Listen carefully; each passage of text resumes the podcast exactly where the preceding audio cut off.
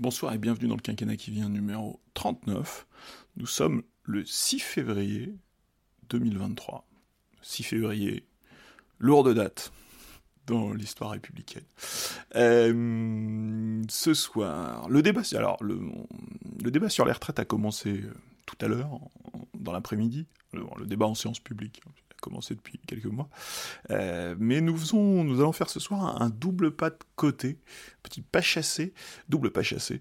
Euh, d'abord, nous ausculterons le, ministre de l'Intérieur et son projet de loi immigration, euh, notamment à partir de son interview là, il y a une semaine maintenant aux au Parisien. Et puis ensuite, nous reviendrons aux retraites, mais par une porte d'entrée, un sujet un peu périphérique, la capitalisation. Et donc dans les deux cas, nous allons essayer un peu de, penser contre nous-mêmes. La première question qu'on se pose ce soir, c'est Darmanin est-il malin? Tout le monde connaît le Darmalin, qui est un, vieux surnom de Gérald Darmanin. Euh, Darmanin est-il malin? J'ai beaucoup aimé l'interview, il y a une semaine dans le Parisien, l'interview dominicale du ministre de l'Intérieur, alors qui a été très remarqué pour de mauvaises raisons, euh, très remarqué pour les petites phrases qui ont été extraites, la phrase sur la bordélisation, qui est peut-être même en une, non, qui est pas en une, mais la phrase sur la bordélisation et la phrase sur la gauche bobo feignante. Euh, des éditorialistes ont dénoncé ces phrases comme indignes d'un ministre. Certains collègues du gouvernement euh, première ligne euh, sur les retraites ont pris leur distance avec une phrase qui ressemblait à une provocation, phrase qui a été commentée souvent commenté après son concassage par Twitter et les chaînes d'infos continues, c'est-à-dire qu'il ne reste plus que les bouts de phrases, et euh, c'est bien dommage, mais ça donne quand même parfois le sentiment que l'interview n'a pas été lue. Alors le ministre Darmanin, il a plein de défauts, plein de personnes qui ont un avis très tranché sur la, question de savoir s'il est malin ou pas, euh, mais, il est intéressant. Alors, la bordélisation, le ministre, avec ce mot probablement mal choisi, euh, décrit euh, une stratégie qui n'a rien d'inavouable, voire d'inavoué, qui est une stratégie d'une partie de la gauche, qui est d'arriver à conjuguer obstruction, en tout cas débat parlementaire, et euh, la force de la contestation sociale dans la rue. Euh, la, contestation sociale dans la rue sert à peser sur le débat parlementaire. Alors c'est un peu agressif de parler de bordélisation, euh, mais c'est pas voilà, on sait très bien que c'est une des en tout cas, la bordélisation du, débat est une option possible, alors même si euh, la NUPES s'est beaucoup méfiée de ça, euh, d'un point de vue politique, et puis que les organisations syndicales sont, très très vigilantes à, la qualité des manifestations. Mais euh, voilà, le, terme probablement mal choisi, mais pas complètement à côté de la plaque. même, et le pire, c'est qu'évidemment, il peut donner le sentiment de souffler sur les braises à un moment. Alors c'était avant la deuxième manif, mais à un moment, on verra demain, mais à un moment où l'ambiance dans les rues est plutôt euh, bon enfant, en tout cas pacifique. Euh, mais cette issue, alors Darmanin prend toujours soin dans l'interview de distinguer la gauche, dont on sent au fond que c'est quelque chose de légitime pour lui, la vieille gauche, de la NUPES, en fait, donc il faut, être très attentif, évidemment, il joue sur les deux registres et parfois il brouille un peu les pistes, mais il y a une, distinction qui n'est pas absurde entre la gauche, légitime pour lui, et la NUPES, qui serait une forme de, gauchisme illégitime. Et d'ailleurs, c'est ce reprend dans La gauche paraissait bobo, la gauche paraissait bobo, ça n'est évidemment pas toute la gauche, mais tout son discours dénonce la prise en otage de la gauche par une minorité déconnectée, euh, donc la, qu'il identifie à la NUPES, donc une forme de, gauchisme. Euh, il jette un peu de sel sur la plaie, sans doute pas le rôle du ministre de l'Intérieur, mais cette question a quand même été au cœur du congrès du Parti Socialiste, et c'est même une question qui l'a coupé en deux, hein, le, rapport entre gauche et NUPES. Et puis, cette question, elle est aussi au cœur du, débat, de la, du, en tout cas de la démarche de Fabien Roussel, euh, du côté des communistes, par exemple. Alors, Fabien Roussel, il a franchi la première étape du congrès euh, très facilement en recueillant 82% des suffrages sur son texte, mais il était contesté, alors pas très vigoureusement et pas de manière euh, très organisée, manifestement, en tout cas de manière très contrôlée, mais cette, cette ligne était contesté, notamment sur, bah, la singularité que Roussel a affichée euh, depuis, l'été par rapport, et même avant, par rapport euh, à la NUPES. venant du ministre de l'Intérieur, ces mots peuvent sonner comme des provocations, euh, d'autant que les deux premières journées syndicales ont été calmes. Et ce calme-là, euh, on n'est pas sûr de pouvoir l'attribuer au ministre de l'Intérieur, mais il y a quand même une ambiance à la fois pacifique, comme je disais, peut-être même une ambiance, une forme de désescalade, euh, qui tient à la fois, alors peut-être, euh, je ne suis pas spécialiste de ces questions-là, et j'ai rien lu d'intéressant sur ces questions-là, peut-être à une forme de repli des Black Blocs, peut-être à une forme de reprise en main syndicale, et puis, euh, si on le regarde d'un point de vue plus institutionnel, un peu plus sur ma partie, est quand même assez étrange que ça coïncide avec le fait que le préfet l'allemand, euh, le préfet de Paris, le préfet de police de Paris, Didier Lallemand, ne soit plus là. Euh, lui qui avait fait quand même de l'escalade et de l'affrontement une espèce de, doctrine, euh, de doctrine de base de, de son action à Paris. Alors, le ministre de l'Intérieur, donc ça c'est la partie qui a été le plus commentée, le ministre de l'Intérieur n'a pas vraiment donné cette interview pour euh, parler retraite, mais plutôt pour euh, accompagner, euh, ouvrir le débat immigration, puisque c'est mercredi dernier, donc quelques jours après cette interview, que le projet de loi immigration est passé en Conseil des ministres, un projet de loi qui a été reporté, qui a apparu, qui a disparu, qui revient maintenant en pleine réforme des retraites, calendrier, voilà. Il y a beaucoup d'ajustements tactiques sur ce calendrier. et alors, au vu des déclarations des uns et des autres, ce texte, pour le moment, n'a pas de majorité. Et le gouvernement va devoir batailler sur deux flancs, il va devoir convaincre à droite, alors à la fois de l'efficacité du texte, et, même au-delà de l'efficacité de, de, sa justesse, du, fait qu'il ne produise pas d'effets pervers, euh, notamment sur la question de la régularisation et des titres de séjour pour les travailleurs des métiers en tension, mais donc pour les travailleurs qui sont déjà là. C'est-à-dire qu'il s'agit bien de, titres qui vont régulariser des, personnes qui sont actuellement en situation euh, irrégulière sur le territoire national. Et puis, on convaincra à droite, parce que c'est là que la, majorité se trouve, et ne pas trop à gauche, alors même si c'est sans doute un, objectif très secondaire hein, pour le ministre de l'Intérieur, euh, mais la gauche, ça inclut quand même aussi une petite composante ou une petite partie de la majorité présidentielle euh, qui euh, va déjà devoir manger son chapeau probablement sur la réforme des retraites et qui va devoir enchaîner avec un texte qui serait un projet de loi tout à fait ordinaire, donc qui aura besoin de trouver une majorité à l'Assemblée nationale. La seule majorité possible est à droite, et pour le moment, elle semble très loin. Alors, moi, j'ai appris, euh, j'ai appris de mes erreurs. en tout cas, j'ai appris à me méfier de LR. J'ai appris que qu'il fallait, que LR était une institution, était un parti, une collectivité très variée, très diverse, assez compliquée à lire. Euh, donc, euh, pour le moment, en tout cas, elle semble, cette majorité semble assez loin. Alors, ce qui est intéressant dans l'interview de Darmanin, c'est qu'il ne parle pas d'immigration zéro, il ne parle même pas de maîtrise. le, mot maîtrise n'y est pas. ça a été longtemps un, incontournable des débats sur l'immigration, je serais tenté de dire la maîtrise et l'illusion de la maîtrise. Et il prend même parfois la position que j'appelle la position du démographe, c'est-à-dire que la position un peu fataliste. La position du démographe, c'est la position de François Héran, l'ancien patron de l'INED, qui intervient très très régulièrement dans les médias pour dire que euh, l'immigration est à la fois inévitable et souhaitable. Euh, voilà, un, discours qui est quand même, alors qui n'est pas un discours de démographe, hein, qui est un discours d'intellectuel, c'est-à-dire d'intervention politique de la part d'un scientifique sur un sujet qui qu'il connaît, sur un sujet qu'il a travaillé pendant 40 ans, mais avec des, vraies préférences. Euh, un discours qui est intéressant, hein, mais euh, voilà, donc il, est toujours un peu difficile de départager euh, la, valeur scientifique de, de, des choix politiques.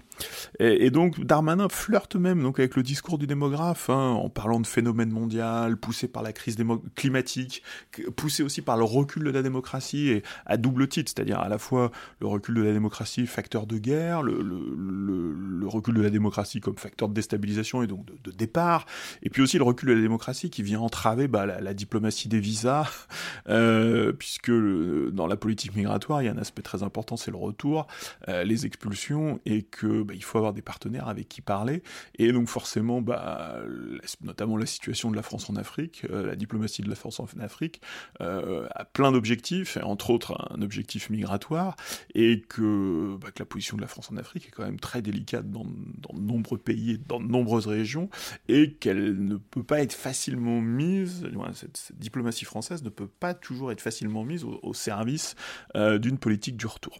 Et donc Darmanin, s'il ne prétend pas euh, réguler ou stopper l'immigration, je pense qu'il n'y a même pas le mot réguler, hein, qui était vraiment les mots de base du vocabulaire euh, d'autrefois, euh, d'avant. par contre, le ministre de l'Intérieur, un peu par hommage à Nicolas Sarkozy, mais aussi parce que c'est le, concept choisi et le concept qui correspond, c'est le, choisir son immigration. C'est-à-dire, au moins, il y, a des choses qu'on ne contrôle pas, mais il y a des choses qu'on contrôle, ou en tout cas, il y a des choix qu'on peut faire. Euh, notamment, il le fait, le ministère de l'Intérieur a publié les statistiques euh, il y a 15 jours, fin janvier, et donc le ministre s'empresse de valoriser la première place de l'immigration étudiante, euh, j'aurais tendance à être un peu prudent sur, sur, sur, sur, ce, sur ce chiffre et sur le, fait que ce soit totalement choisi.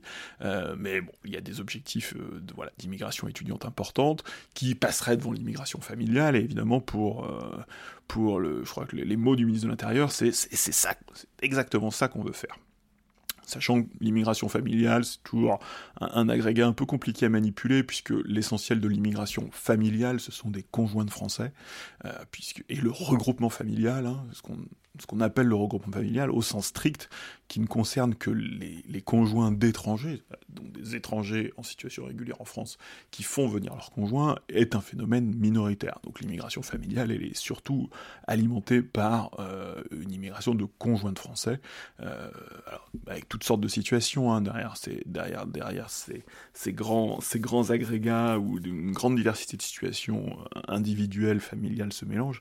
Mais voilà, l'immigration familiale ne se réduit pas au regroupement familial. Au contraire, le regroupement familial est plutôt un, petit aspect de l'immigration familiale. Euh, et, donc le ministre valorise la dynamique de l'immigration de travail. Hein. Euh, c'est une grande partie du titre 1 du projet de loi. Euh, je crois qu'il encadre, je crois que ce sont les termes même de la loi, encadre, protège, régule l'immigration de travail. Hein. Il s'agit bien d'une immigration de travail, alors contrôlée, maîtrisée, mais d'une immigration de travail ce qui est plutôt un élément nouveau, puisque pendant très longtemps, la France a semblé subir l'immigration familiale, et là, elle, se remet à, choisir finalement une immigration de travail qui n'est pas concentrée que sur euh, les grands diplômés, euh, les médecins et les ingénieurs, qui eux ont, depuis, euh, depuis maintenant presque une dizaine d'années des, dispositifs ad hoc, mais là, une immigration de travail sur des métiers tout à fait ordinaires, hein, sur les, métiers en tension, donc pas du tout une immigration de haut potentiel migration de, travail ordinaire. Et d'ailleurs, ce sera le sujet euh, le plus délicat avec LR, qui considère que ce nouveau type de séjour métier en tension est la porte ouverte à une grande opération de régularisation. Euh, et donc ce sera, ce sera le, point dur de la discussion avec LR. La France est très embarrassée par le débat sur l'immigration. Euh, la France et chaque Français, je serais tenté de dire, sauf ceux qui trouvent une réponse très facile et très simpliste, mais euh, si, on y réfléchit un peu, c'est toujours un débat embarrassant, hein, un débat compliqué, euh, un débat aussi écrasé politiquement par la force du Front National depuis 40 ans, et, même moi je trouve que la France, et euh, quand on se plonge dans les statistiques, c'est assez intéressant, a un peu de mal à regarder en face l'histoire, l'histoire qui est sous nos yeux. et par exemple, il y a un premier paradoxe qui est que le Front National explose dans les années 80-90, hein, jusqu'au jusqu'à 2002, le premier Front National, à un moment de faible immigration. Et donc, c'est ce qui fait qu'on ne comprend, on a toujours un peu de mal à comprendre l'histoire qu'on vit. C'est euh, le moment où l'immigration est centrale euh, dans le programme politique du Front National, euh, et pas plus que centrale, et le thème unique, hein, quasiment, dans, dans cette période-là, euh, c'est une période de calme. Euh, c'est une période d'accalmie migratoire après les années 60, les années 70. Donc la, France est en train de, digérer. Euh, alors c'est pas complètement absurde hein, que, le débat se déclenche à ce moment-là, mais c'est vrai que euh, c'est une période plutôt de où les, les, flux ralentissent. Et puis à l'inverse, depuis 2000, on a une reprise, une accélération, et on a l'impression de ne pas l'avoir. Alors maintenant, c'est quand même difficile de ne pas l'avoir depuis 2015, mais sur les 15, les 15 premières années du siècle, quand même le sentiment de, de ne pas l'avoir, euh, de ne pas voir le redémarrage. En plus, c'est évidemment une immigration différente, puisque l'immigration des Trente Glorieuses, on la connaissait très bien, très liée à l'ancien empire colonial français, euh, alors que là, on a une diversification des pays d'arrivée. Quand vous regardez le top 10 des demandeurs d'asile, euh, déjà, parfois vous êtes surpris par les pays de départ pour des pays d'asile, et puis les, liens historiques avec la France, cette immigration l'immigration du, second XXe siècle, ou du dernier quart, du, pas le dernier quart, du, second XXe siècle, l'immigration des Trente Glorieuses, euh, est quand même à la fois soit une immigration européenne, hein, euh, méditerranéenne européenne, euh, soit une immigration de dans le prolongement de, l'empire colonial français. C'est pas du tout le cas depuis les années 2000, c'est plus du tout le cas depuis les années 2000, et on voit que la France a à la fois du mal à, se représenter tout simplement le phénomène, et, sans se le représenter, c'est difficile de, de, le penser, d'en parler, euh, et de prendre des décisions. Et puis quand on parle d'immigration, on ne sait jamais si on parle du sort justement des enfants, des petits-enfants de l'immigration des Trente Glorieuses, et au fond c'est ça, puisque le, la, cristallisation politique du premier Front National, elle s'est faite là-dessus. Hein, euh, le, touche pas à mon pote, c'était bien, au fond, un débat sur euh, la place de ces enfants et petits-enfants de l'immigration des Trente Glorieuses, ou si on parle d'un phénomène beaucoup plus récent, peut-être beaucoup moins traumatique, euh, alimenté légalement depuis le début du XXe siècle, par de l'immigration familiale, euh, par de l'immigration étudiante, par l'asile, euh, puisque la France est devenue un pays majeur d'asile et pas seulement un pays de rebond comme on l'entend. Le rebond compte, euh, le rebond continue, c'est-à-dire que la France comme deuxième choix, mais c'est d'abord un, pays de première destination et ensuite un pays de rebond et puis des flux illégaux important, mais qu'on a du mal à mesurer, notamment parce qu'on compte pas les départs. Donc, euh, on avait parlé au printemps dernier petit problème de comptabilité nationale de la population française. Et aujourd'hui, le ministère de l'Intérieur lui choisit la voie la plus simple hein, dans ses statistiques, c'est qu'ils utilisent la population des bénéficiaires de l'aide médicale d'État pour, euh, pour évaluer le nombre minimal euh, d'étrangers en situation irrégulière.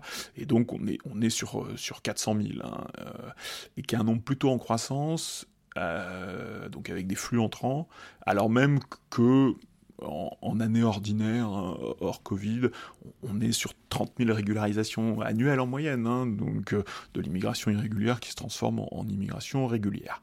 Donc du mal à penser ce phénomène, du mal à le regarder en face, euh, et à la fois le, discours du ministre, je trouve, les statistiques qui sont publiées par le ministère de, l'Intérieur, euh, une fois passés les effets de manche de la presse, sont quand même plutôt intéressants, hein, même si l'appareil statistique français est pas, est pas parfait, on a quand même beaucoup de, beaucoup de données qui permettent, au-delà de l'expérience individuelle des uns et les autres, d'essayer de, de comprendre l'histoire qui se fait sous nos yeux. Alors, c'est la 22e loi sur l'immigration. Cette phrase, normalement, si on s'intéresse un tout petit peu au débat, on finit par l'entendre. À un moment, c'est un cliché journalistique euh, pénible, euh, toujours plein d'arrière-pensées, mais on, on, devine en général lesquelles, mais toujours plein d'arrière-pensées. Alors, à la fois, on, sent une forme de reproche, ce serait de l'acharnement, à la 22e loi, ça peut être aussi de l'inefficacité, hein, en fonction de la personne qui parle de la 22e loi sur l'immigration, soit c'est pour dénoncer l'acharnement, peut-être un peu à gauche, ça peut se faire, euh, un peu à droite, on va plutôt y voir une forme d'inefficacité ou d'impuissance, euh, mais dans tous les cas, c'est une forme d'ironie qui, est mal placée. Alors d'abord parce que l'inflation législative, si on est honnête et sérieux, elle concerne beaucoup de politiques publiques, euh, c'est même un cercle vicieux, on, légifère parce qu'on a mal légiféré pour réparer la loi précédente, et on va relégiférer, on est en, cycle de, législation permanente, alors c'est c'est pas bien, c'est pas bien, mais ça a une logique, et surtout ça a une logique euh, cyclique et, qui pour le moment euh, est difficile à, difficile à battre. Alors on, légifère moins depuis le mois de juin, mais moi j'ai surtout l'impression qu'on est en train d'accumuler du, retard législatif parce que, bah oui, la loi est un, la loi est un monstre, euh, mais la loi est un monstre qu'il faut, faut maintenir et entretenir. Et, et si on le fait pas, bah, on, accumule de la maintenance en retard. Donc je pense que la, métaphore mécanique est, sans doute assez juste. Et puis en matière d'immigration, on légifère aussi parce que bah, le, droit national, typiquement, a, été complètement intégré par le droit européen. Euh, le séjour, l'asile et le séjour ont intégré les piliers de l'Union européenne à la fin des, années 90. Par ailleurs, il y a une jurisprudence importante de la Cour européenne des droits de l'homme, mais indépendant même de la jurisprudence de la Cour des droits de l'homme, c'est un droit communautaire, hein, c'est un droit de l'Union européenne. Euh, et donc c'est aussi une, bonne mauvaise raison de légiférer. Euh, le droit de l'Union européenne ayant lui aussi sa part d'instabilité sur la question. Et d'ailleurs, le, Conseil d'État relève qu'il s'agit du huitième projet de loi depuis la création du Code de séjour du Code du, séjour des étrangers et du droit d'asile, le CESEDA, euh, donc c'est le nom du, code de, qui, regroupe l'ensemble de la législation, euh, l'ensemble de la législation et de la réglementation sur, le séjour et sur l'asile. Et donc finalement, les fortes codifications, c'est un peu, c'est une blague de juriste, mais donc évidemment la, codification en 2006 a peut-être dû stabiliser la législation, la clarifier, la rendre plus rationnelle, et on se rend compte que malgré tout, euh, on en est à la huitième loi. Et c'est vrai, ce droit, il est touffu, il est complexe, et d'ailleurs, le titre 5 du, du, projet de loi qui a été adopté en Conseil des ministres la semaine dernière vise à simplifier le contentieux contentieux du séjour qui, dans les tribunaux administratifs, représente 40% du volume. C'est-à-dire que euh, la justice administrative euh, de, premier, de premier niveau, de premier échelon, est occupée à 40% par du contentieux, euh, du contentieux du séjour. un contentieux complexe, à la fois mettant en jeu des questions administratives et des questions de liberté fondamentale. Voilà, un, contentieux, un nid à contentieux et un nid à contentieux complexe qui ne facilite pas l'action publique. Un des axes du ministre, et je trouve que c'est un axe intéressant, pour ça que l'interview est intéressante, et au-delà de l'interview, le projet de loi, en fait, c'est de considérer que le droit du séjour, il doit être encadré. Il doit être encadré par des devoirs, c'est-à-dire que c'est un droit, c'est un droit individuel, euh, qui met en jeu des libertés fondamentales, le droit à la vie privée notamment, pour ceux qui évidemment ont construit une famille, euh, qui ont construit une famille en France, euh, mais que euh, ça n'exclut pas un certain nombre de, devoirs, au fond de devoir rendre des comptes. Et bah, Darmanin est peut-être un, professionnel du, bon sens, il faut toujours se méfier du bon sens, mais Darmanin exploite assez bien le bon sens, qui est de dire qu'il y a des contreparties et qu'on peut rendre des comptes. Et notamment le, ministre et le projet de loi, avec ce projet de loi, entend lever des protections juridiques qui aujourd'hui existent et qui rendent plus compliqué euh, les expulsions euh, l'expulsion, c'est l'expulsion par le préfet, hein, l'expulsion administrative, ou des mesures d'éloignement. Les mesures d'éloignement, euh, les peines d'interdiction du territoire qui sont prononcées par les juges. Hein. Il, y a, deux façons d'éloigner des, étrangers. Il y a la voie administrative et, une, voie, judiciaire. Euh, et donc le, ministre insiste beaucoup là-dessus. alors, il a, beaucoup joué sur la corde des délinquants condamnés, des multidélinquants condamnés. juridiquement, ceux qui sont dans le dans le scope et dans le, dans le viseur de la loi, ce sont quand même des personnes qui représentent des menaces graves pour l'ordre public. Euh, et cette notion en droit administratif, elle est très encadrée. Euh, donc il ne s'agit pas, euh, il ne s'agit pas du, délinquant du, du, coin de la rue. par ailleurs, le projet entend faciliter le prononcé donc, de, de peines d'interdiction de territoire par le juge pour certains délinquants.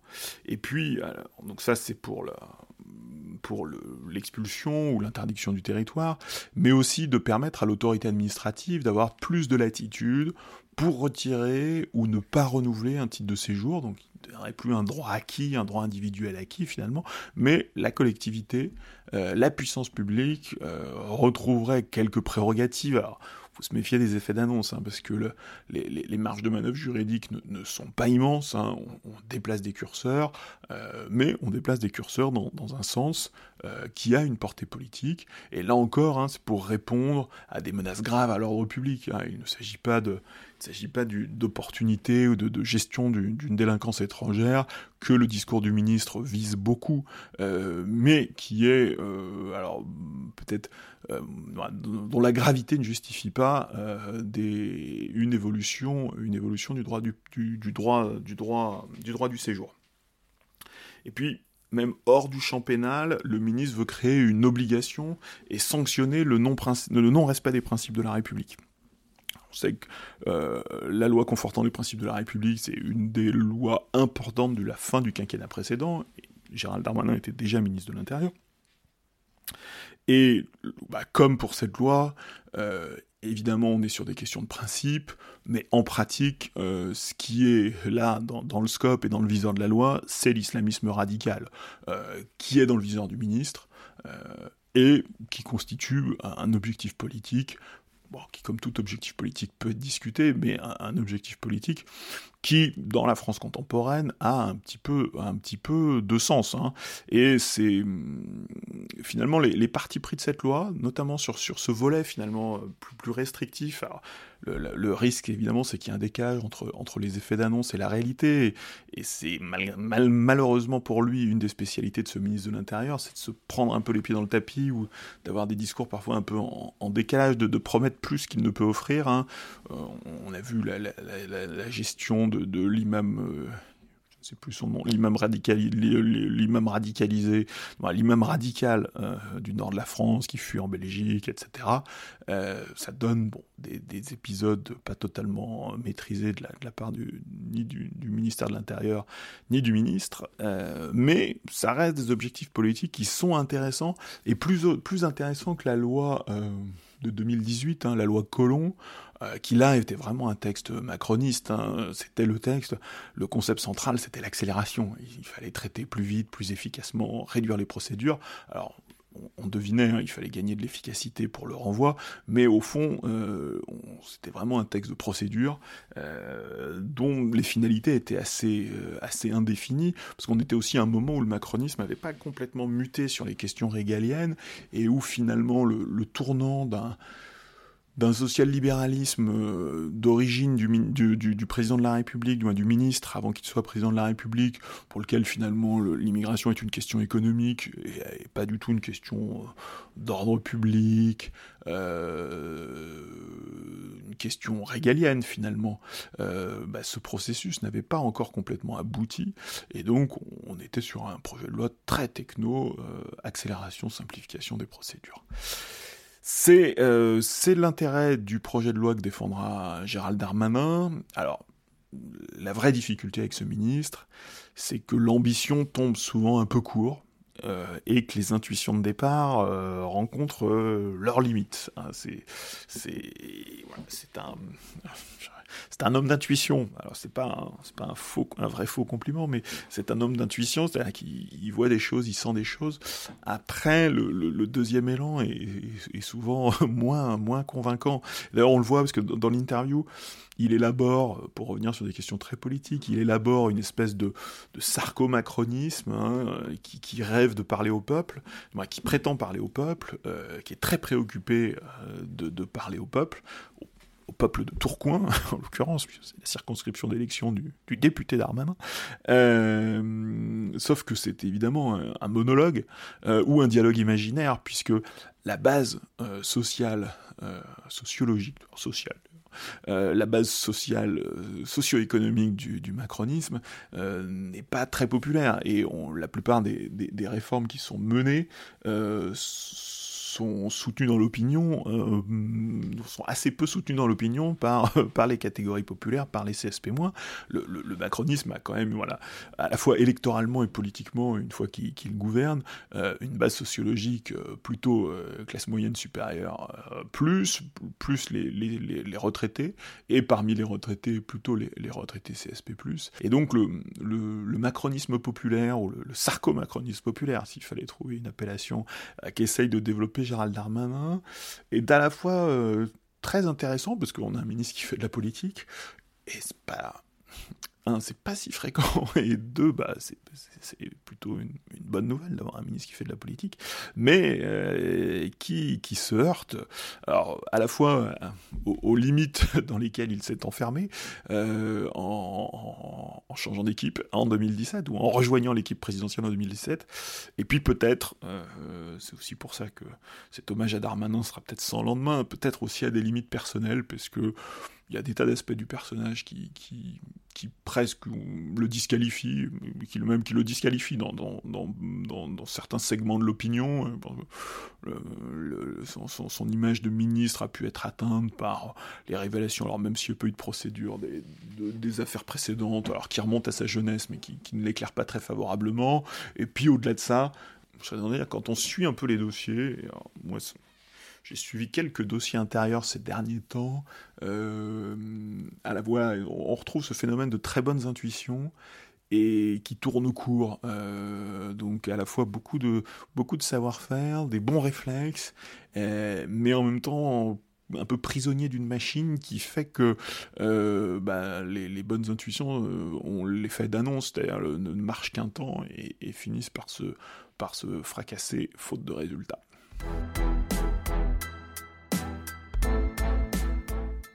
Après les escarmouches en commission, le vrai débat commence aujourd'hui en séance publique sur les retraites, mais je voulais faire un deuxième pas de côté en m'éloignant un tout petit peu du projet du gouvernement, de son équation budgétaire et de ses paramètres, pour examiner la question de la retraite par capitalisation.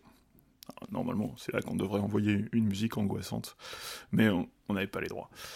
Euh, alors, la capitalisation, repoussoir à gauche, voire chiffon rouge, angle un peu mort du consensus central euh, entre la majorité présidentielle et LR, la retraite par capitalisation a quand même quelques défenseurs.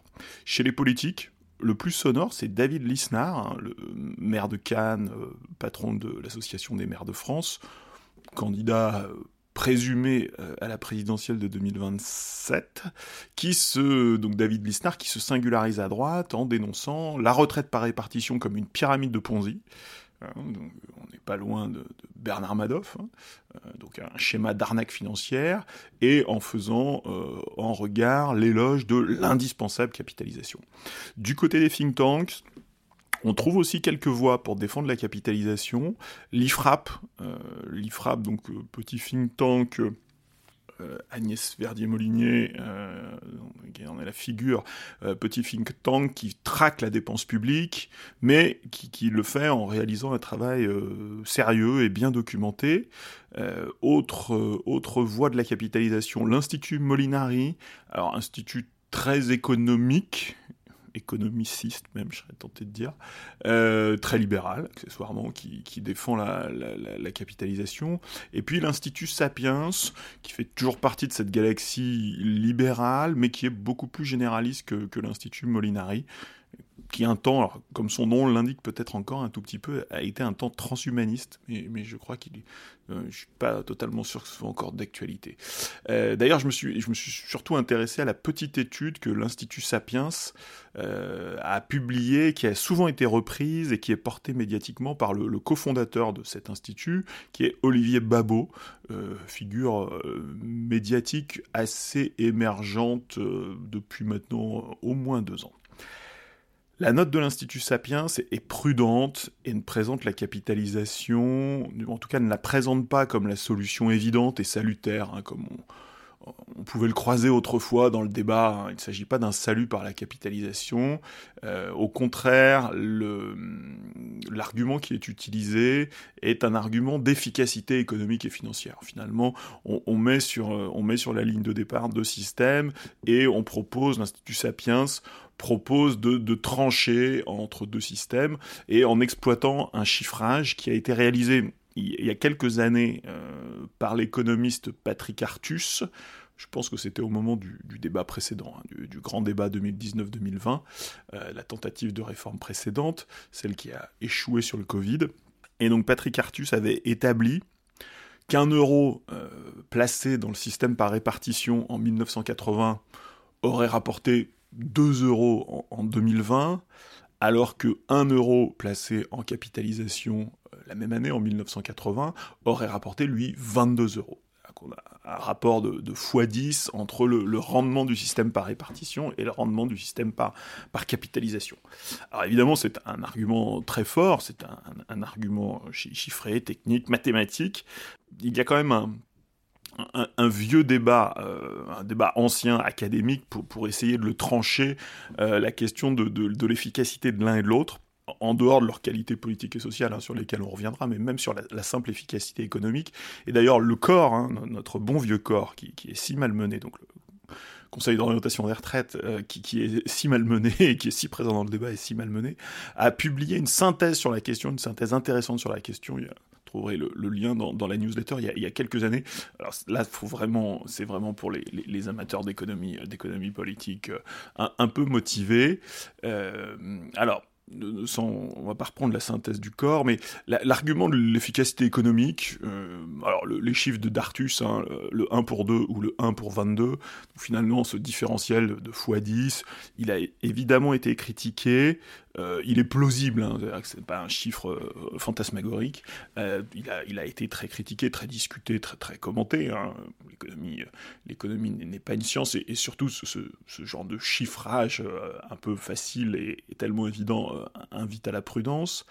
Mais cet argument, il est plausible et puis surtout, il est efficace parce que euh, aujourd'hui dans le système de retraite par répartition tel qu'il est paramétré aujourd'hui aujourd'hui et tel qu'il le sera demain si, si la réforme euh, Borne est adoptée, on sait que le rendement des cotisations baisse, hein, le, corps le montre, hein, c'est-à-dire que pour, pour 1 euro cotisé, euh, le rendement en pension baisse, et le taux même, ce qu'on appelle le, taux de récupération, hein, l'ensemble des cotisations tout au long de la vie, comparé au montant des pensions, lui aussi baisse. Donc c'est un argument auquel on peut être d'autant plus sensible qu'il y a en effet un, enjeu euh, de rendement et de récupération.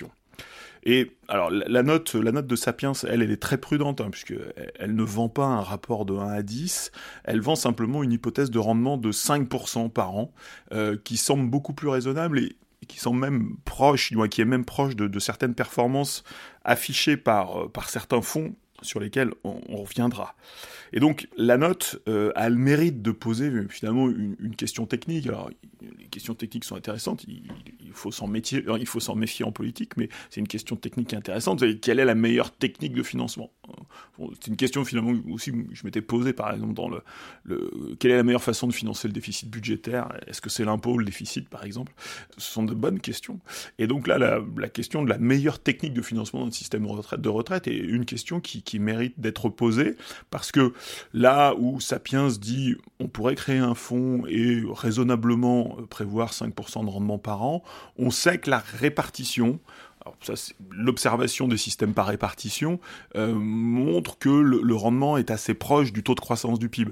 Donc, euh, grosso modo, euh, l'euro que vous placez, il aura le rendement, il aura le rendement d'une année de croissance. Chaque année, il aura le rendement de la croissance du PIB, alors que justement, par contraste, ces mécanismes financiers de capitalisation font miroiter euh, des rendements bien supérieurs à la croissance du PIB, hein, puisque si vous proposez 5%, 5 par an de croissance euh, de rendement euh, pour, pour un système par capitalisation, il est peu probable, on a peu observé sur les périodes récentes 5% de croissance sur des périodes longues, en dehors du Covid récemment, très récemment d'ailleurs, mais sinon les 5% de croissance sont évidemment un, un, mirage en termes de croissance du PIB. Et donc si la répartition croît au rythme du PIB, ce qui est à peu près établi, en tout cas en relatif consensus des économistes là-dessus. Évidemment que si on peut mettre en face, euh, en regard ou en compétition avec un système qui produirait 5% par an, il y a un argument économique très fort, un argument financier très fort. Alors, la note, euh, même avec cet argument-là, la, note reste très prudente parce qu'elle cherche à rassurer, euh, elle cherche à rassurer parce qu'elle sait que la capitalisation n'est pas très populaire, euh, ni dans l'opinion, ni parmi les commentateurs politiques. dans l'imaginaire politique français, qui est plutôt structuré par la gauche sur cette question, la capitalisation, c'est clairement à la fois l'Amérique et le salut par l'épargne individuelle. En fait, c'est tout ce qu'on voudrait éviter. Et donc, tout défenseur de la capitalisation sait qu'il part de loin. Mais euh, là où Sapiens a, raison, euh, je leur donne raison d'insister et de proposer, c'est d'avoir l'honnêteté de reconnaître, il faut avoir l'honnêteté de reconnaître que la capitalisation peut être paramétrée de manière très différente. Il y a plein de sortes de capitalisation différentes. Euh, à partir du moment où elle est obligatoire, par exemple, de la capitalisation obligatoire, alors là, on sort de la critique habituelle sur le fait que bah, la capitalisation sera en fait conditionnée à la capacité d'épargne des individus, et on se doute bien euh, que les moins fortunés ont une, une capacité propension à l'épargne, comme disent les économistes, une propension à l'épargne inférieure aux autres, aux ménages plus, fortunés. Donc une capitalisation obligatoire, c'est déjà un régime différent. Et puis ensuite, même dans la gestion ou dans le fonctionnement du système, il est évident que la, gestion collective, il y a des mécanismes de gestion collective qui font euh, que l'individualisation, ce côté euh, épargne individuelle, salut, par la, salut individuel, serait, serait très limité. D'ailleurs, même aux États-Unis, euh, la, gestion est quand même très très souvent collective. Une retraite par capitalisation, c'est rarement euh, un programme, simplement un programme d'épargne individuelle. Et donc, on pourrait imaginer tout à fait une retraite par capitalisation collectiviste. Et d'ailleurs, en Europe, euh, y compris dans des pays de tradition très social-démocrate, on va retrouver des outils de capitalisation très collectifs. Par contre, alors qu'elle soit collective ou individuelle, euh, et là, Sapiens propose plutôt un modèle collectif. La capitalisation opère toujours euh, un transfert des actifs vers les inactifs, hein. comme la retraite par répartition.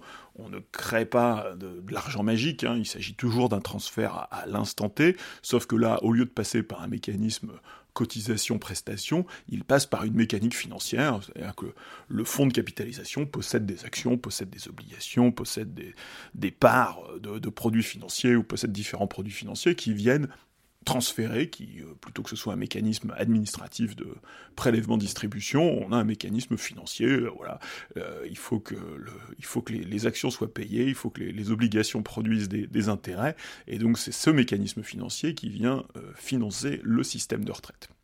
Et alors, là, les partisans de la capitalisation se divisent un peu, puisqu'il y a ceux qui, comme Sapiens, veulent investir en France, et une petite astuce politique qui consiste à dire on a un problème d'épargne productive, euh, pas forcément d'épargne, mais un problème d'épargne productive. Hein. L'épargne est, très consommée par, en partie la dette publique, mais par l'ensemble de, de, produits d'épargne très, très prudents. Donc une épargne productive, euh, une épargne française et une épargne productive qui pourrait venir financer la transition énergétique, le tournant numérique euh, de l'économie française. Ça c'est la, la, première école et c'est un argument que Sapiens retient. Et puis il y a ceux, alors j'ai beaucoup entendu, je Jean-Marc Daniel, l'économiste qui doit être peut-être à la retraite euh, de l'ESCP et très, présent dans, les médias. Euh, Jean-Marc Roberts, lui, défend plutôt la capitalisation comme un, moyen euh, d'aller extraire, ça c'est une vieille idée des, années 90-2000, de, la mondialisation merveilleuse, victorieuse, d'aller extraire finalement à l'étranger la richesse que les actifs français ne peuvent plus fournir pour financer les retraites françaises. Hein. Donc c'est une façon d'aller, je crois que Jean-Marc Daniel se dit quasiment comme ça, c'est d'aller chercher la jeunesse là où elle est, d'aller chercher la jeunesse du monde pour financer euh, le vieillissement, euh, en tout cas le choc démographique, le, contre le, contre-coup du baby boom sur le sur nos systèmes de retraite. Alors là, il faut bien dire que le cliché euh, d'une jeunesse du Sud qui euh, pourrait payer pour les vieux du Nord euh, commence quand même à être assez daté. Euh, investir en Chine, par exemple, ça pouvait avoir du sens il y a, 20 ans. investir en Chine, c'est-à-dire un pays qui est au bord de la crise démographique, et une crise démographique d'une autre ampleur que la crise européenne, investir en Chine pour faire travailler la, jeunesse du monde au service des retraités français, c'est désormais quand même une très drôle d'idée. Donc voilà, la, la, jeunesse du monde, il va falloir la trouver dans ce système-là. Et puis par ailleurs, On retrouve, et c'est un point qu'on va aborder tout de suite, c'est la question du risque. C'est-à-dire que, euh, que ce soit en épargne productive en France, un, un, investissement en épargne productive, euh, c'est quand même un, investissement avec une part de risque, alors, qui peut être contrôlé, qui peut être maîtrisé, qui peut être divisé. La finance, c'est ça, faire ça très très très bien. Euh, mais il faut, quand même, il faut quand même cracher les 5% par an, sans accident, et alors évidemment, en investissements internationaux, bah, là aussi, hein, on peut peut-être trouver des rendements intéressants, mais avec une part de risque plus grande et avec un intérêt, euh, un intérêt économique moins fort, hein, puisque c'est de l'épargne qui part, qui part financer euh, le reste du monde. Et alors la question du risque, c'est une question que contourne quand même l'Institut Sapiens, et c'est la deuxième caractéristique de la capitalisation. Hein. Dans le match capitalisation-répartition, c'est le risque. Parce que si les calculs repris, euh, repris de Patrick Artus sont, rassurants et sont même euh, attractifs, le rendement de la capitalisation battrait toujours le rendement de la répartition, euh, a priori. Euh, sauf que ça néglige, alors même si les chiffres d'Artus sont des chiffres d'observation, ça, néglige quand même le, risque de crise financière et les risques d'insolvabilité. Alors, après une crise financière, il y a souvent un rebond. Euh, après une crise, il y a un rebond. C'est vrai euh, à moyen terme. Sauf qu'à court terme, euh, vous avez quand même des effets. Possiblement, le, système de retraite financiarisé peut rencontrer à très court terme un risque de soldabilité et puis un risque de récession très très profonde. on a des exemples récents, contemporains de vraies difficultés, notamment avec la crise de 2008, sur les, sur les systèmes de retraite par capitalisation. Par contraste, la répartition, euh, la retraite par répartition semble beaucoup plus robuste, même si, comme l'impôt, hein, elle suppose l'acceptabilité politique du prélèvement et donc du transfert de, du richesses, euh, du transfert de revenus des actifs vers les pensionnés. Alors, la proposition de l'Institut Sapiens, elle est prudente, elle est même timide. Hein. Euh, L'Institut considère qu'il existe une petite fenêtre d'opportunité entre 2028 et 2042, 14 hein, ans, euh, au moment où se cumuleront l'effet des, réformes, donc les réformes précédentes, euh, plus la réforme Borne, hein, puisque c'est pas un scénario alternatif, c'est un scénario complémentaire que propose Sapiens. Donc l'effet des réformes, avec un léger répit démographique qui permettrait de dégager des, excédents. Ils ont trouvé une petite fenêtre de tir avec un, léger répit démographique et puis le, plein effet des réformes, des différentes réformes à ce moment-là. Et donc ils ont identifié dans les travaux du corps finalement peut-être une petite poche d'excédent, hein, parce que le, gouvernement lui promet le retour à l'équilibre, mais tel qu'il est paramétré là, manifestement avec une démographie raisonnable, on pourrait même fabriquer des excédents dans la, dans décennie suivante, hein, donc sur, sur 2028-2042, et euh, Sapiens propose d'affecter cet excédent à un fonds de pension qui serait adossé à des secteurs publics, euh, caisses des dépôts, de mémoire, BPI pour l'investissement, des acteurs privés évidemment, donc un, mix public-privé qui est censé nous, conforter tout le monde, à la fois rassurer les inquiets par la dimension publique et euh, rassurer, rassurer aussi les, inquiets de la dimension privée, donc euh, l'excellence de la gestion du privé et la, la, sécurité de la gestion du public. Euh, un scénario parfait. Cette proposition, elle est d'autant plus tentante que cette piste a été essayée et elle a été essayée par la gauche en 1999. C'est le Fonds de réserve pour les retraites, le FFR, qui existe toujours, qui gère 26 milliards d'euros euh, d'encours euh, et qui affiche une performance moyenne annualisée d'un peu plus de 4%. Donc finalement, les 5% de, l'hypothèse Sapiens sont, assez proches de la performance qu'affiche un fonds comme le FFR, qui a des caractéristiques très semblables. Hein. Le, fonds FFR, il est géré de mémoire par la Caisse des dépôts. Alors le problème de ce fonds, euh, c'est qu'il a été pensé en 99, donc dans le même contexte, c'est-à-dire pour, pour lisser l'impact démographique, mais que depuis 99, il a été utilisé pour tout sauf pour ça, puisqu'il il a essentiellement été utilisé pour apurer la dette sociale au fil des années, notamment à chaque épisode de crise, très mobilisé à chaque épisode de crise, et encore très récemment euh, mobilisé pour euh, apurer de la dette sociale euh, au moment de, la crise du Covid, et donc pour éviter qu'on accumule trop de dettes sociales, donc anciennes, et euh, donc le FFR sert à tout sauf à payer des retraites jusqu'à présent, mais il existe avec ses 26 milliards d'euros. On sait aussi que la fonction publique, euh, évidemment ça fait des ordres, mais la fonction publique dispose d'un étage de capitalisation obligatoire. Hein. Souvent, les gens ont en tête euh, la préfond et les pubs pour la préfond qui passaient autrefois à la radio. Euh, la préfond, c'était associatif et c'était optionnel. Euh, ça a été lors d'une réforme précédente, 2010 peut-être, ou celle d'avant, l'État a créé, le législateur a créé un étage de capitalisation obligatoire. Le RAFP, le régime, je, me me souviens plus ce que veut dire RFP, mais c'est pas grave, qui lui gère 42 milliards d'euros d'actifs avec un taux de rendement supérieur à 5%. Donc on voit que ça, crédibilise, à la fois ça crédibilise la faisabilité, parce qu'en fait on se rend compte que ces petits outils de capitalisation existent, et qu'en effet ils ont des rendements euh, proches de 5%, alors qu'ils publient des tas de documents sur leur mode de gestion, il y a évidemment une partie prudente, une partie audacieuse, euh, mais on arrive à, ces outils arrivent à sortir des rendements euh, en tout cas de, l'ordre de ce que propose Sapiens, 4%, un peu plus de 4% pour l'autre, un peu plus de 5% pour, pour l'autre, 4% pour l'un, 5% pour l'autre. le régime de retraite complémentaire obligatoire des pharmaciens comporte aussi une part de capitalisation. Euh, par contre, les réserves de la GIRCARCO, on ne peut pas les considérer comme une capitalisation, parce que même s'il y a des, des réserves, donc des excédents accumulés et qui sont évidemment placés, euh, la mécanique, euh, pour la, mécanique de distribution, la, mécanique de distribution des rentes, la mécanique des prestations n'est pas du tout celle d'une capitalisation.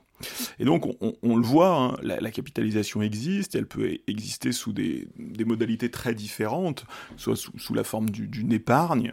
la grande question d'une épargne retraite, c'est de savoir si on l'avantage fiscalement ou pas, et dans quelle mesure on l'avantage fiscalement. Euh, ça, c'est le modèle peut-être le plus sauvage, le modèle repoussoir, ou sous des formes plus ou moins institutionnalisées et collectives, comme, comme on vient de le voir. D'ailleurs, ce matin à la radio, euh, un député de la NUPES, Jérôme Gage, euh, un député tout à fait sérieux, qui, dans le civil a longtemps été inspecteur, inspecteur général des affaires à l'IGAS, à l'inspection générale des affaires sociales, évoquait avec intérêt et émotion le, FFR, euh, donc le, le fonds de réserve pour les retraites créé par Lionel Jospin, en, oubliant ce petit détail que c'était un outil de capitalisation publique. Euh, donc le, problème n'est pas tant la technique de capitalisation que la manière dont est construit le, le système autour de la capitalisation. Et on voit bien, les promoteurs de la capitalisation, euh, que ce soit Sapiens ou même l'Institut Molinari, sont, extrêmement prudents, euh, ne, proposent pas de remplacer un système par l'autre, mais proposent au contraire des outils de capitalisation collective euh, très complémentaires, voire marginaux. Et des outils de capitalisation, des, leviers, des fonds de capitalisation peuvent tout à fait vivre en marge du système de retraite par répartition. Le problème, c'est si ces outils se développent, si la retraite par capitalisation se développe, il y a un vrai risque de concurrence entre les deux systèmes. Et d'ailleurs, c'est comme ça qu'a été structuré le débat au début du XXIe siècle. Euh, beaucoup euh, promouvaient ou rêvaient de la capitalisation comme ce qu'on appelait alors le troisième pilier considérant, je crois que c'était même le langage des institutions européennes typiquement, il y a un premier pilier de solidarité assurant la retraite minimale pour tous, un second pilier contributif, finalement, en fonction de vos contributions, vous recevez euh, une pension euh, liée à vos cotisations, en tout cas proportionnée à, vos cotisations, et, puis un troisième pilier qui aurait été euh, la capitalisation, donc le libre obligatoire, etc., euh, plus ou moins individuel, plus ou moins collectif, plus ou moins libre, plus ou moins obligatoire.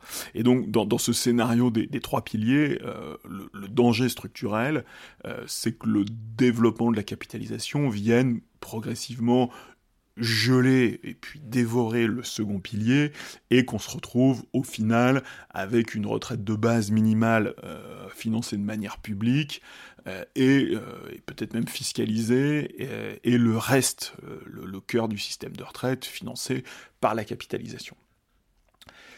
Et avec un double risque que la capitalisation, une fois généralisée, c'est-à-dire une fois passée à l'échelle, comme on, dit dans, dans, le monde des startups, une fois scalée, que la capitalisation ne tienne pas ses promesses de rendement. Et ça, c'est le, grand argument de, des économistes qui ont critiqué les chiffres de Patrick Artus, c'est de dire, c'est vrai à l'échelle micro, c'est vrai pour un individu, ces, chiffres ne sont pas truqués, ces chiffres ne sont pas inventés, euh, sauf qu'il y a un effet de système, c'est-à-dire que quand tout le monde capitalise, euh, le rendement n'est plus tout à fait le même, il se pose des, questions de, des effets de système qui méritent d'être...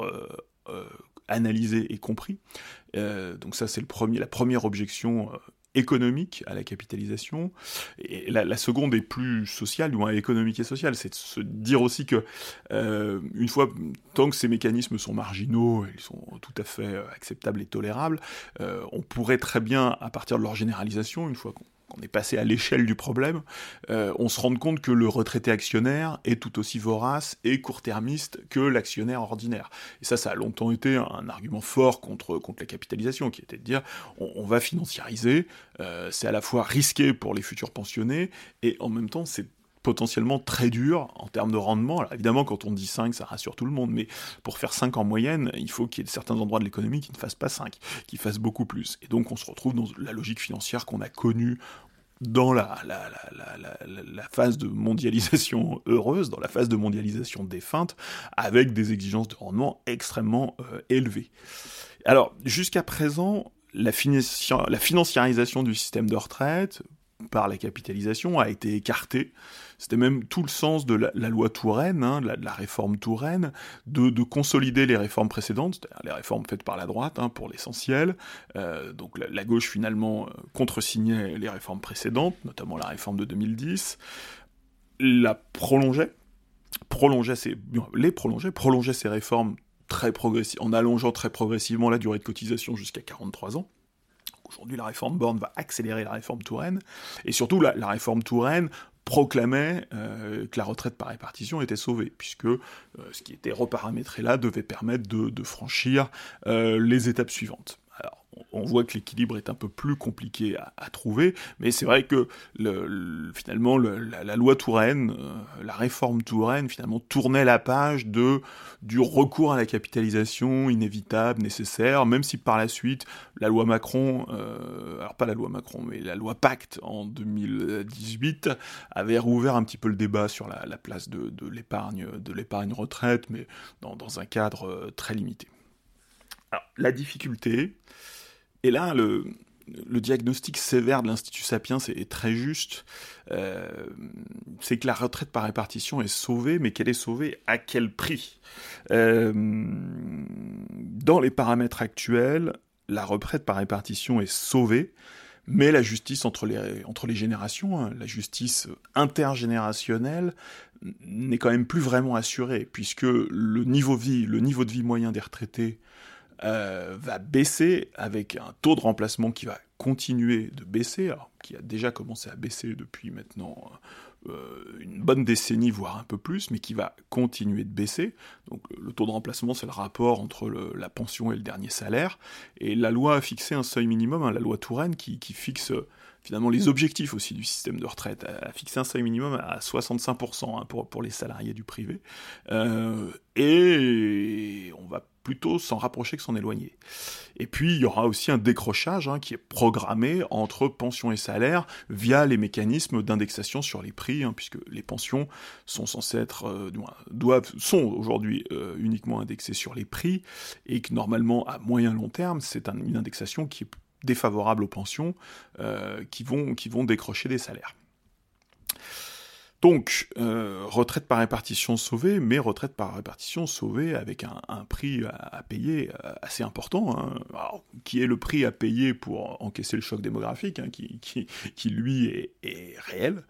Mais, euh, mais voilà, il faut avoir la lucidité de le voir. Et le Sapiens a, a beau jeu de dire, voilà, la, répartition, hein, c'est moins efficace, et en plus c'est assez injuste, puisque pour les, futures générations, euh, le niveau de retraite sera quand même beaucoup moins attractif que le niveau actuel. Et donc, euh, il y, a, deux répartitions. Il y a la répartition d'aujourd'hui et la répartition de demain, et ça n'est pas tout à fait le même système.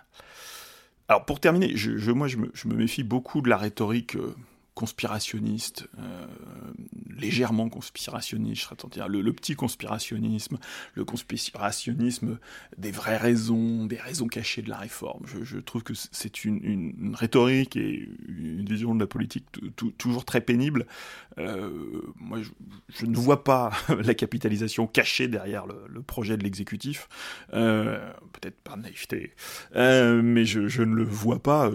Il me semble, on, l'a souvent évoqué, que le projet est quand même assez court-termiste, moyen termiste, on va dire 2030 c'est pas vraiment du court-termisme, euh, mais malgré tout avec la clause de revoyure qui est annoncée, on va surtout être sur du 2027, on est à 5 ans, 5 ans on est peut-être encore dans le court terme, euh, donc un projet qui est court-termiste et un projet qui est comptable. Euh, donc voir le, grand complot de la capitalisation derrière, derrière un, projet aussi court-termiste et aussi comptable euh, me semble euh, pas très sérieux. Alors, réforme comptable ne veut pas dire qu'elle n'a pas de conséquences sociales lourdes. On aura l'occasion d'en reparler. Je pense que c'est des choses qui vont vraiment revenir dans le débat. On, les a déjà vues et là, elles vont avoir toute leur place au Parlement. Et des conséquences sociales lourdes pour une catégorie particulière. Il y a un article de, il y a un article de Michael Zemmour euh, qui n'a rien à voir à ma connaissance, euh, avec Eric Zemmour. Michael Zemmour, qui est un des grands spécialistes à l'OFCE des, questions de retraite, euh, qui est très actif dans la période, et qui signale dans un article d'études, euh, la, grande revue des jésuites, que la, catégorie qui va le plus payer la réforme, c'est la catégorie des actifs qui abordent la soixantaine euh, loin de l'emploi. Les, les, actifs qui sont le plus en difficulté, qui sont souvent euh, plus en activité mais pas à la retraite, pour qui souvent d'ailleurs le passage à la retraite, contrairement à tout le monde, euh, est un gain de niveau de vie. Quand vous passez du RSA à la retraite, ben en fait votre niveau de vie progresse. Et donc finalement vous avez cette catégorie d'actifs qui est aujourd'hui assez loin du marché du travail, pour, lesquels il va y avoir beaucoup de travail pour les ramener, mais la question elle va se poser très très vite. Hein, puisqu'on est sur, les générations qui devaient partir à la retraite prochainement, les, gens qui, sont au tout début de la soixantaine, dont les 62 ans approchaient, et qui vont voir, avec le mécanisme de l'âge légal, finalement, le, la, condition d'âge légal reculer devant eux, à un moment où ils sont déjà précaires, déjà, déjà éloignés de l'emploi, déjà souvent dépendants de prestations, donc le, niveau d'économie, hein, comme on l'avait vu, va être très, très limité, mais euh, l'impact finalement pour cette, cette poche de précarité qu'on connaît mal, hein, on connaît bien la précarité des jeunes, euh, notre système de retraite évite d'avoir trop de retraités pauvres, hein, même s'il y, a des situations très spécifiques, notamment, notamment chez les femmes en particulier. Euh, mais là, vous avez une petite poche de gens, une poche de, précarité, de pauvreté qui n'est pas toujours très bien identifiée, euh, voilà, d'actifs hein, en, bout de piste, euh, à tous les sens du terme, et qui seront très exposés aux conséquences de la réforme. Alors, on, va, on va en rester là pour ce soir. Dans, la newsletter, il y a un tout petit paragraphe sur la BCE, mais je, on va laisser ça de côté pour, la version audio. Euh, c'était donc le 39e numéro du quinquennat qui vient, et, je vous souhaite euh, une bonne semaine, puisque permis de reprendre un petit rythme de début de semaine qui, qui devra être tenu. Euh, voilà. Et pour les semaines qui viennent, euh, en principe, il y, aura, il y aura quelques changements que je ne vous tisse pas encore. Merci beaucoup et à bientôt.